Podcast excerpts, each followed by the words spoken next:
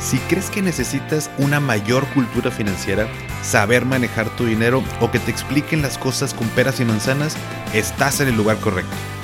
¿Qué tal familia? Yo soy Paco Montoya y esto es Finanzas y Café, el podcast donde hablaremos de las finanzas más importantes, las tuyas. Sin más, comenzamos.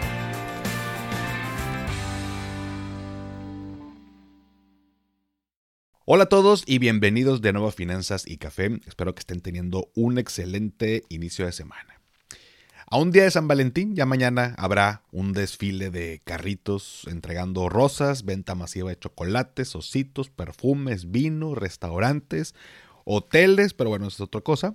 Eh, entre otras cosas que vamos a estar eh, viendo el día de mañana o gastos que se estarán estarán realizando. Y con todo el tema de la inflación, pues se estima que este 2023 los regalos de San Valentín en México serán 40% más caros.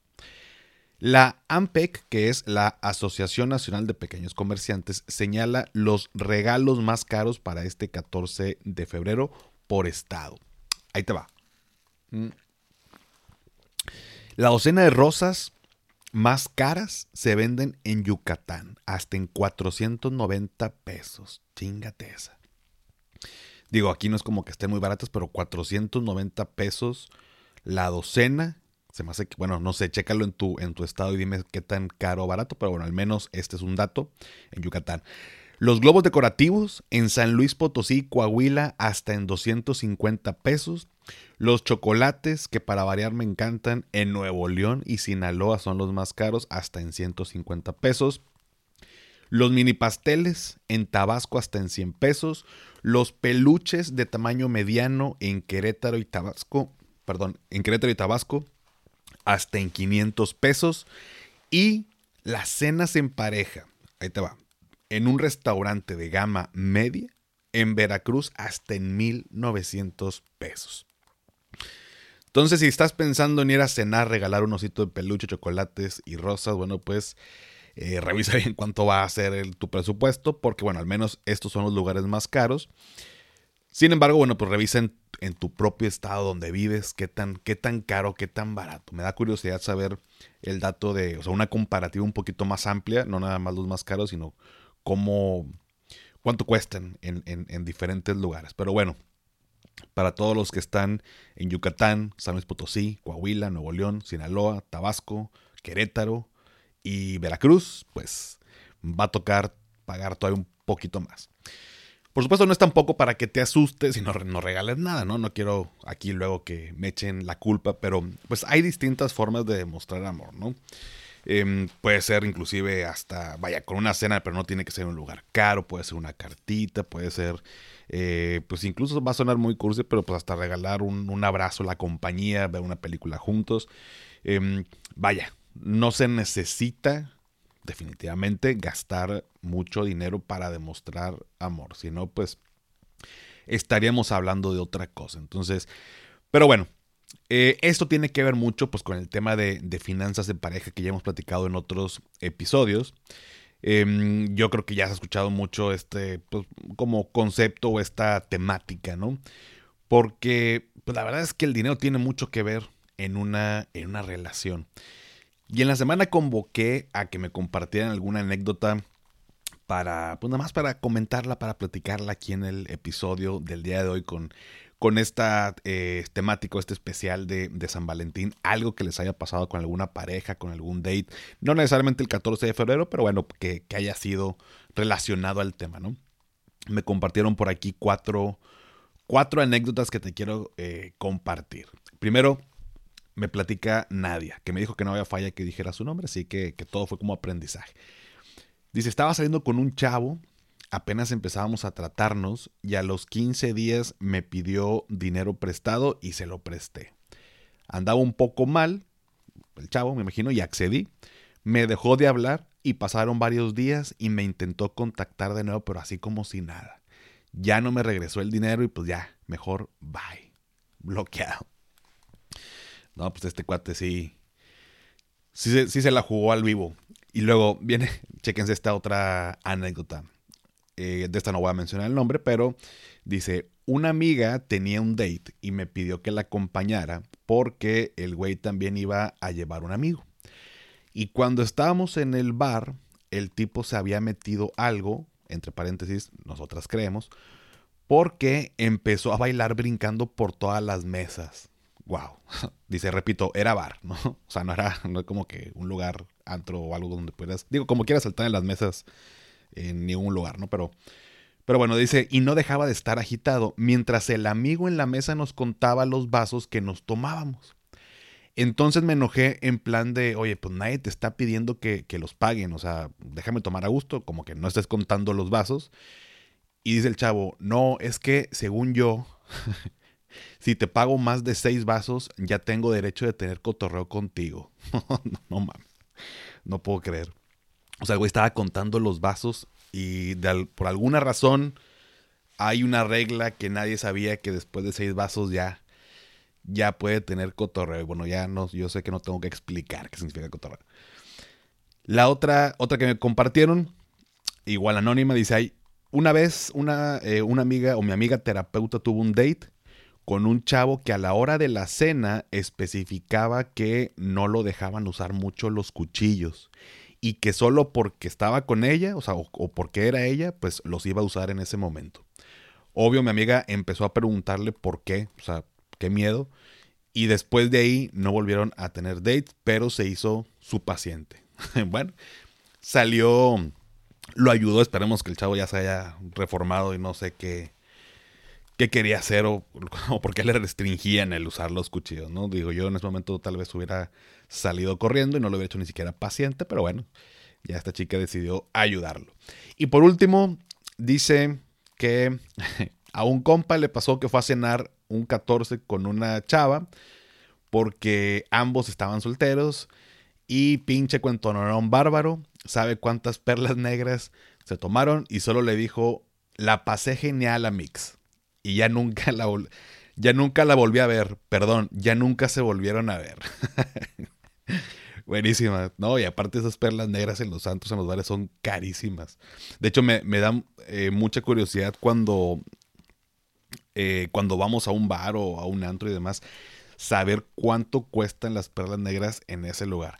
Hace, pues digo, no tanto tiempo, ¿verdad? Hace como 4 o 5 años era muy común que salíamos y, y, pedíamos o alguien pedía perlas negras y, pues te da como este mini boost para, para continuar la, la fiesta, pero pues, son carísimas. Normalmente son las que inflan, o sea, lo que son los shots y lo que son las perlas negras, y las bufandas y todo este rollo, eh, inflan demasiado. O sea, yo me acuerdo que había visto perlas negras en el vasito en 250 pesos, en 150 pesos. Entonces, o sea, sí son, sí son muy caras. Entonces me imagino que aquí mi compadre, eh, quién sabe cuántas perlas negras fueron y al final lo que le dijo, pues, pues la pasé genial, Amix.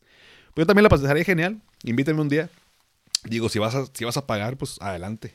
Le entramos a las perlas negras como si no hubiera mañana, ¿cómo no? Pero bueno, muchas gracias a los que me compartieron estas pequeñas anécdotas de con algún date, el de los cuchillos, el que se sordió con el dinero, eh, el, que se, el que contaba los vasos para tener cotorreo con alguien y la amiga de los perlas negras. Próximamente el anecdotario de finanzas y café. No es broma, nueva sección. Pero bueno, nada más para eh, darle un poquito este, de humor a este, a este episodio. Pero vámonos a ponernos un poquito más serios. Em, la semana pasada me, entrevistó una, una, periodista para armar un artículo que saldrá en una publicación nacional. No, no voy a decir cuál porque no sé si hay algún tema, todavía no sale este artículo, digo, ya lo, ya lo elaboró, me hizo unas preguntas, la verdad es que quedó muy padre, pero bueno, no le, no le pregunté, pero no, no quiero tener broncas. Ya cuando salga se los comparto, pero en esta entrevista me preguntaba cosas muy interesantes que te quiero compartir el día de hoy. Primero que nada, ¿por qué es importante hablar de finanzas con tu pareja. Básicamente porque todos los días estamos tomando decisiones que tienen que ver con dinero. Desde el lugar, por ejemplo, a dónde queremos ir a cenar para celebrar San Valentín, si vamos a un lugar más caro o no, ¿no? O como también las decisiones pues, más importantes como metas financieras en común. Entonces yo creo que, digo, siendo muy concretos, es importante porque todos los días, ya sea en pareja o en lo individual, tomamos decisiones que tienen que ver con dinero. Otra de las preguntas muy interesantes es en qué momento de la relación se debe abordar el tema de las finanzas. Híjole, esta, esta pregunta es un súper, súper punto a tratar y comentar y discutir y, con gusto lo comentamos en la semana, se me hace muy interesante.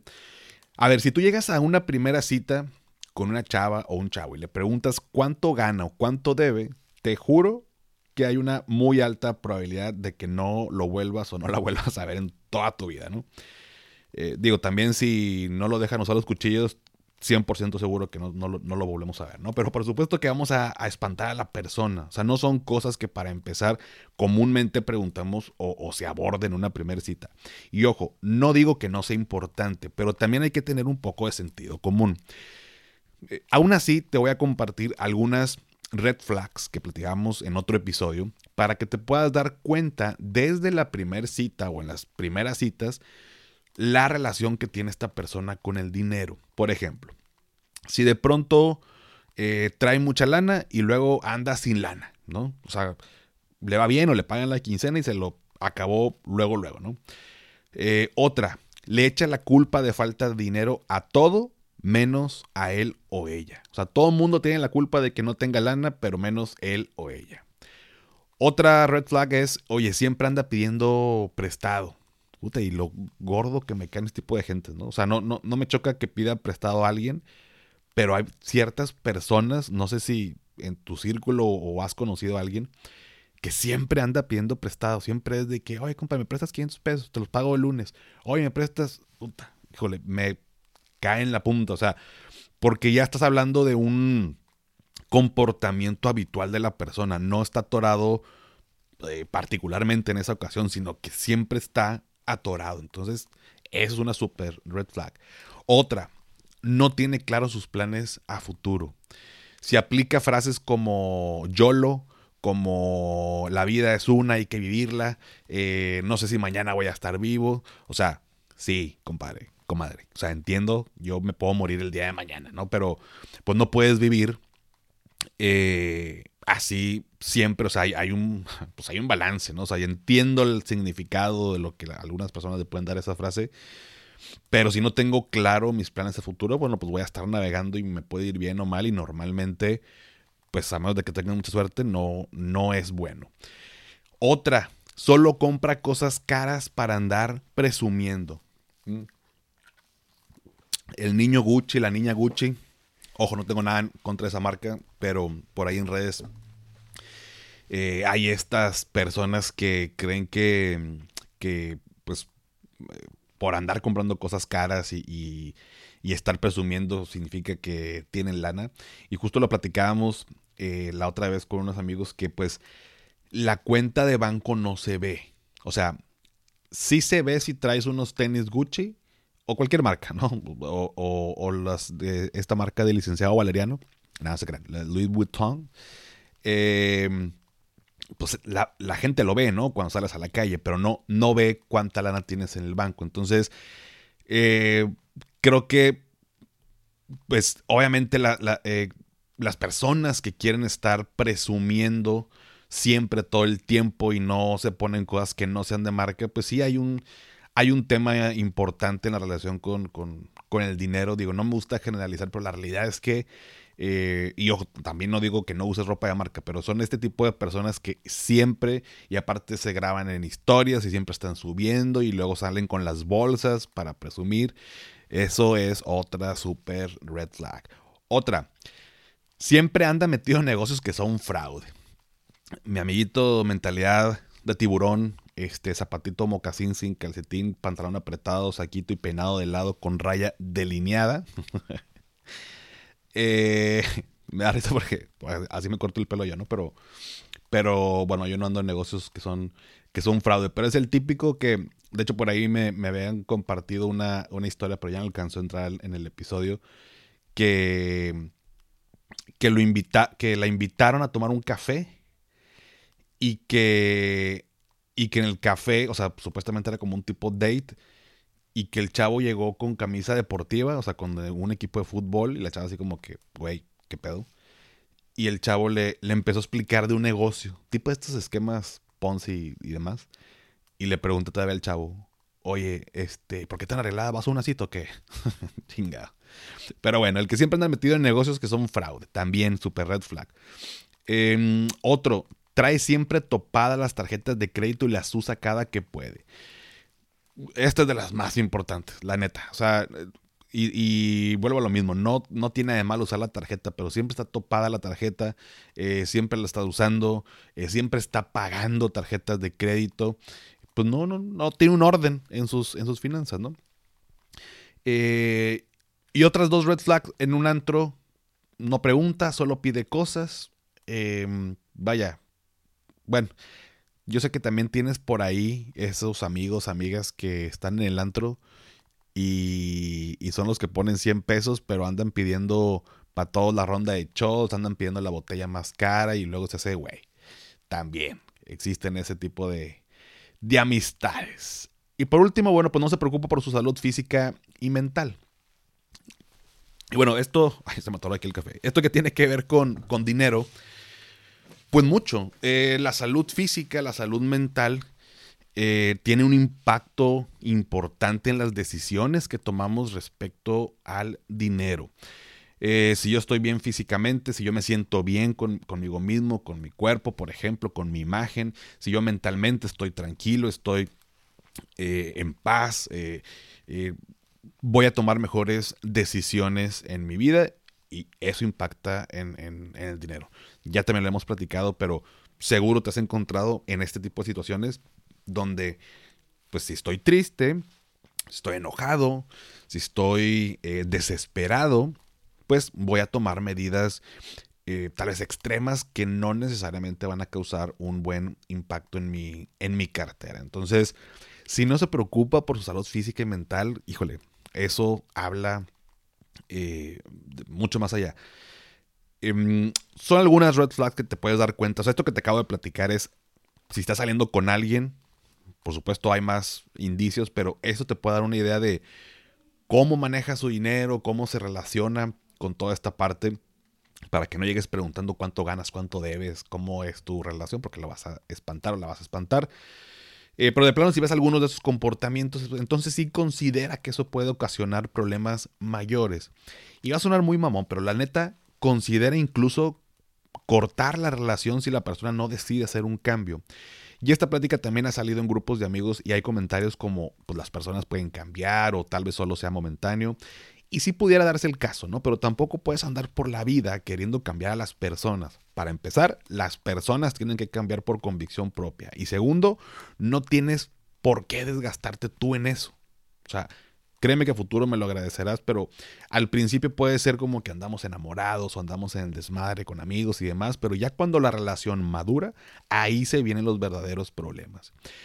Ya cuando lleva cierto tiempo de la relación y cuando ya están comprometidos o a un paso de hacerlo, pues ahí sí es bien importante que puedas hablar directamente con tu pareja transparentemente sobre cuáles son eh, ingresos de ambos, deudas, metas, ahorros y demás gastos, porque al final van a formar una pequeña empresa familiar y como toda empresa familiar, si las finanzas y la contabilidad no están bien, truenan. Ya te he compartido que tengo este curso de finanzas familiares que desarrollé para la Asociación de Bancos del Perú. Eh, está en la página de finanzasaltoque.pe. Eh, es gratuito. Hay otros tres cursos más muy buenos, pero en particular ahorita que estamos hablando en finanzas en pareja, eh, puede ser un buen complemento. Digo, ya el curso es como de finanzas familiares ya cuando estamos como conformados de una familia, pero al final son finanzas que estamos llevando junto con otra persona, o sea, que estamos como en el mismo barco, ¿no? Entonces, pues va, va totalmente relacionado. Otra de las preguntas que me hacía eh, esta periodista es, ¿cuál es su recomendación para abordar este tema sin causar un conflicto en la relación? Ok, mm, creo que... Em, cuando uno pregunta cosas de dinero desde y que nace de un reclamo, por ejemplo, oye, ¿cómo puede ser que gastaste en esto si estás viendo que estamos atorados en esto otro? O, oye, no manches que estás eh, comprando mucho de este tipo de cosas para la casa cuando necesitamos esta otra cosa. O sea, cuando ya es un reclamo, inmediatamente la otra persona va a poner una barrera. O sea, no se está abriendo el diálogo, se está cerrando. Es una lucha de uno contra el otro y a ver quién puede más. Muy diferente cuando abordas el tema, aunque estés enojado, aunque estés enojada, aunque no te parezca la decisión que tomó la otra persona, tiene que nacer desde un punto de vista del amor, ¿no? De, oye, esto que hiciste o esto en lo que gastaste, yo creo que no, que no está bien dado que tenemos estas otras prioridades o platícame por qué decidiste hacerlo. Y tratar de entender el punto de vista de la otra persona. La otra persona, al tú querer entenderlo, entenderla, seguramente se va a abrir más fácilmente y lo va a tomar de una buena manera y te va a poder explicar. Y a lo mejor puede que te diga un punto de vista que tú o un ángulo de, ese, de esa compra, en ese gasto o en esa inversión que tú no habías visto. Aquí lo importante, porque bueno, pues al final del día es llegar como a un punto de un acuerdo, ¿no? Llegar a acuerdos.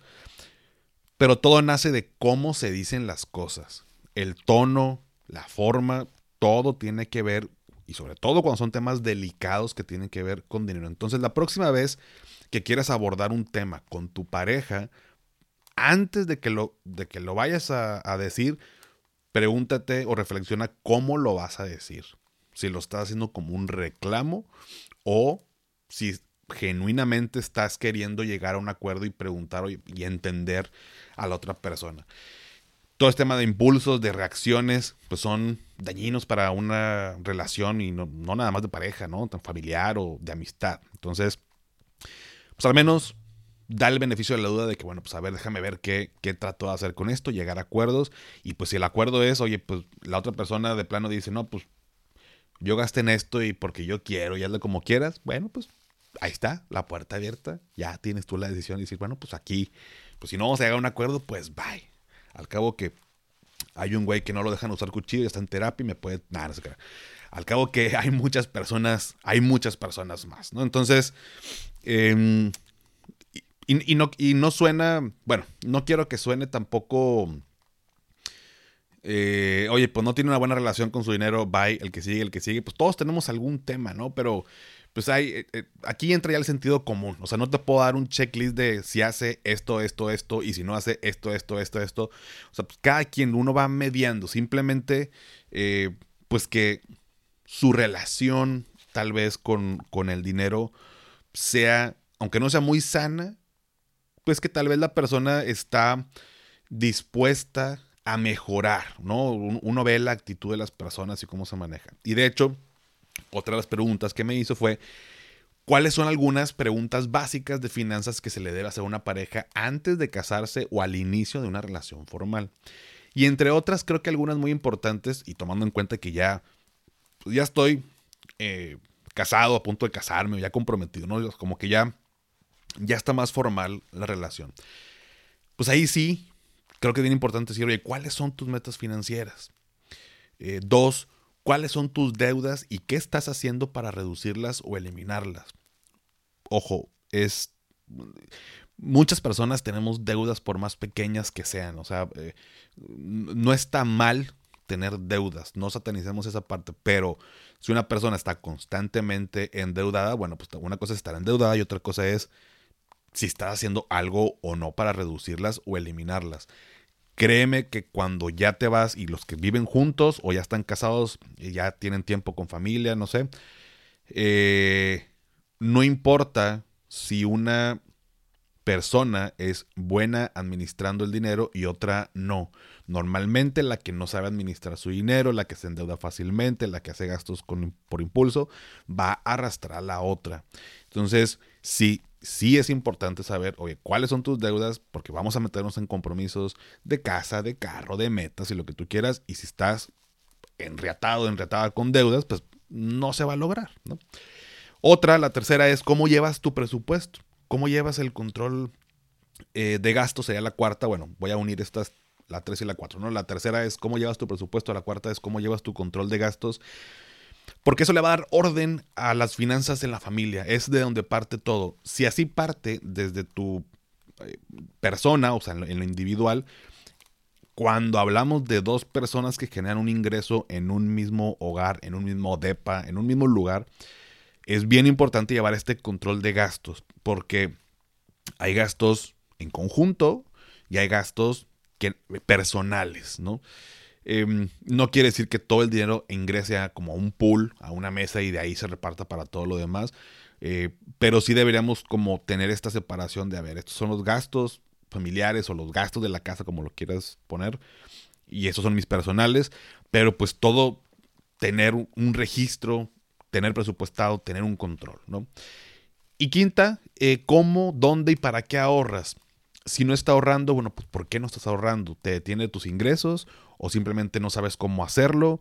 Em, o si sí ahorras, bueno, ¿en qué lo estás haciendo? ¿Por qué lo estás haciendo ahí? ¿Para qué estás ahorrando? Y, suena como un tema, digo, esas cinco preguntas, tal vez como un interrogatorio, por supuesto que no se lo vas a hacer así como te lo estoy diciendo, ¿no? No, es como, oye, a ver, vamos a comer. ¿Cuáles son tus metas financieras? No, o sea, platicadito, pero ya más al punto, ya más directo. Ya estamos tomando en cuenta que aquí ya estamos en la fase de ya comprometidos a punto de casarse. Y es bien importante saber eh, qué es lo que estamos haciendo, porque así como lo platicamos en otro episodio de la infidelidad financiera, de, oye, pues no le digo que gaste en esto, porque si le digo, se va, se va a enojar. O no le digo que invertir en eso porque seguro no va a estar de acuerdo.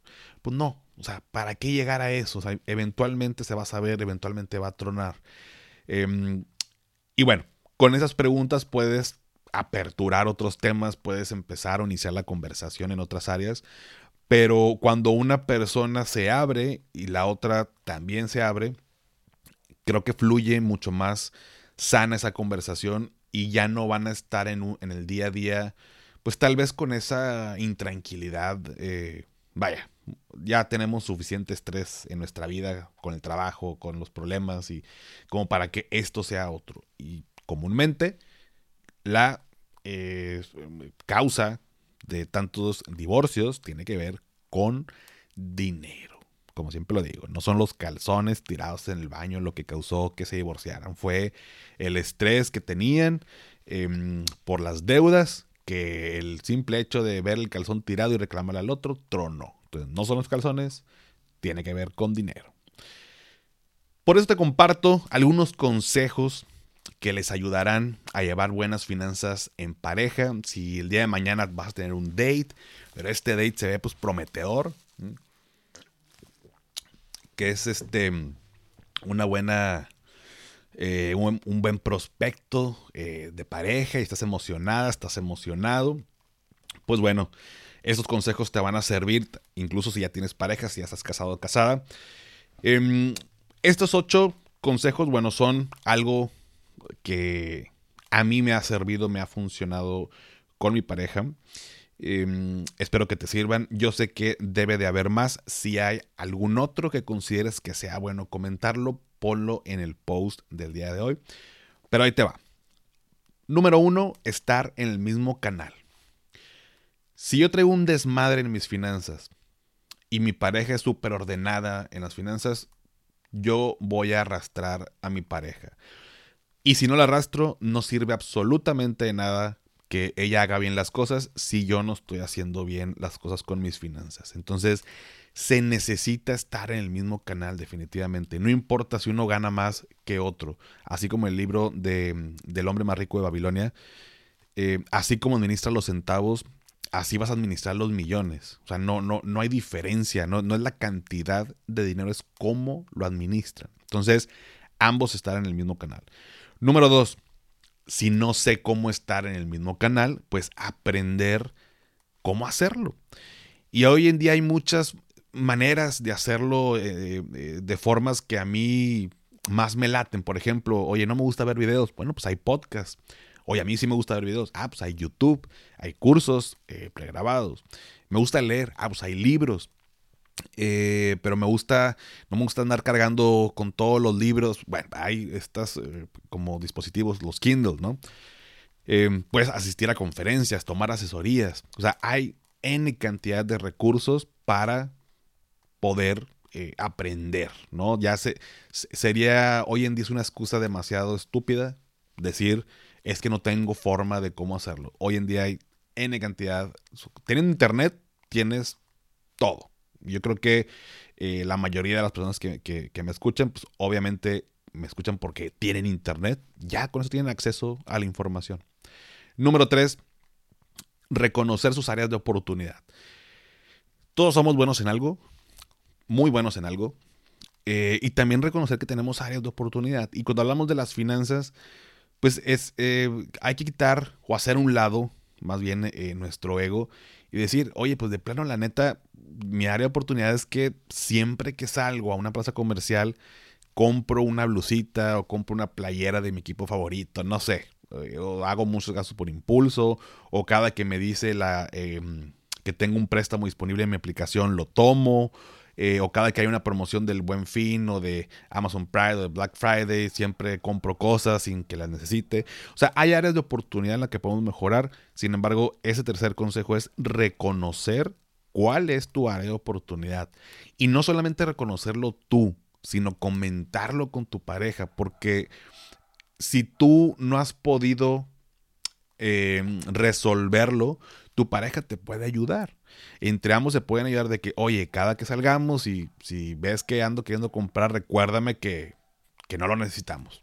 Por poner un ejemplo, ¿no? Entonces, reconocer y comentarlo con tu pareja.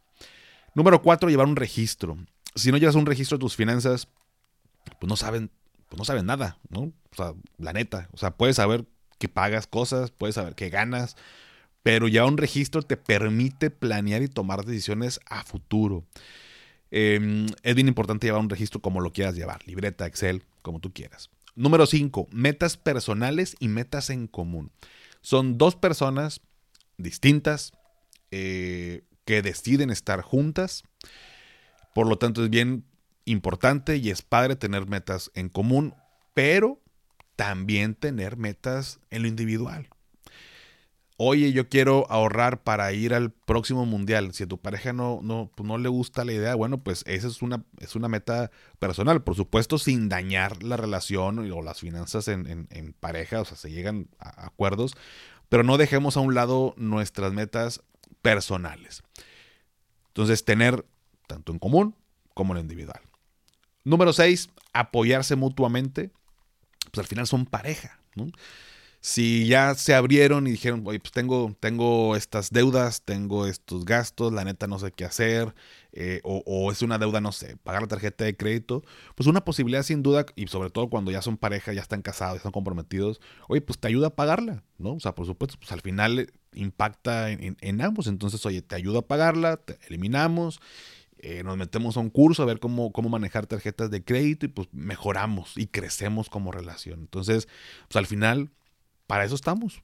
Somos una pareja, somos un equipo, estamos para apoyarnos y, pues no pasa nada, ¿no? No es como que, ah, pues es tu bronque, pues hazle como quieras.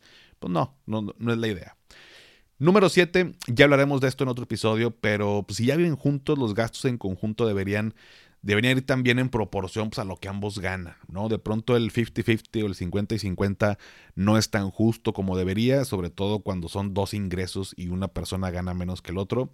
Eh, lo, más importante pues, es ponerse de acuerdo en ese tipo de gastos. Ya hablaremos detalladamente de esto en otro episodio. Y por último, no menos importante, pues constante comunicación.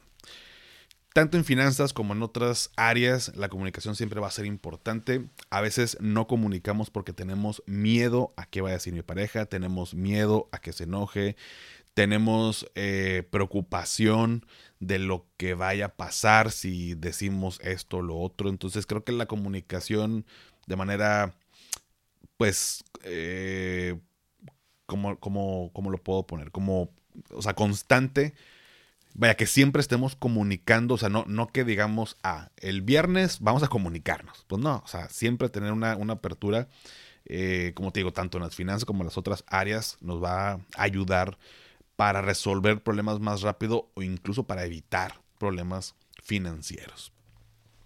Pero bueno, ¿qué otros consejos para llevar finanzas en pareja se te ocurren o podrías compartir? platícamelo en el post del día de hoy. Pero por lo pronto familia, bueno, pues si llegaron hasta aquí, eh, primero que nada deseo que tengan el día de mañana eh, un feliz día de San Valentín, día del amor y la amistad, que la pasen muy a gusto. Si van a salir con su crush, les deseo todo el éxito. Si van a salir con una persona que le está pidiendo prestado, ya saben lo que pasó con la anécdota al principio. Si no lo dejan usar cuchillos, aléjate y cuéntaselo a quien más confianza le tengas. Y si son amixes y van a salir, pues yo creo que ahí vale la pena decir, oye, pues mita y mita, ¿no? O sea, si no están saliendo, si nada más es como para salir a festejar el día, pues no, no se pasen de lanzo de perdido, no pidan perlas negras para que no, no salga la cuenta eh, muy grande, ¿no? Pero espero que lo disfruten. Eh, gracias por eh, estar aquí un episodio más. También ahora que, que, fui a Ciudad de México, a todos los que, que pude ver, pude conocer de ustedes, que hicimos esta pequeña reunión. Les agradezco que hayan ido, me da mucho gusto conocerlos. Y pues nada, esperemos otro viaje por ahí con Boco, ya sea ahí o en otro lado, a ver quién más, quién más puedo conocer. Me encantó esta, esta dinámica. Pero bueno, por lo pronto, pónganme en los comentarios del post del día de hoy el emoji de un corazón, muy relacionado al día de San Valentín. Y bueno, ya saben que esto me ayuda para saber qué tantas personas se quedan hasta el final y seguir trayéndote episodios padres que te gusten, te ayuden y nos ayude a crecer a todos. Suscríbete a mi canal de YouTube Finanzas y Café, te dejo la liga en la descripción y si todavía no has calificado el podcast en Spotify desde la aplicación, me ayudarías muchísimo si me regalas 5 estrellas, obviamente solo si te gusta el contenido y esto me ayuda a llegar a más personas. Sígueme en Instagram y en TikTok como arroba finanzas y café y también ya lo sabes, dale seguir en Spotify para que te aparezcan los episodios en automático cada lunes y cada sábado. Y antes de despedirme, recuerda, haz lo que te haga feliz, tómate un rico café, te mando un abrazo y espero que tengas un excelente inicio de semana. Hasta pronto.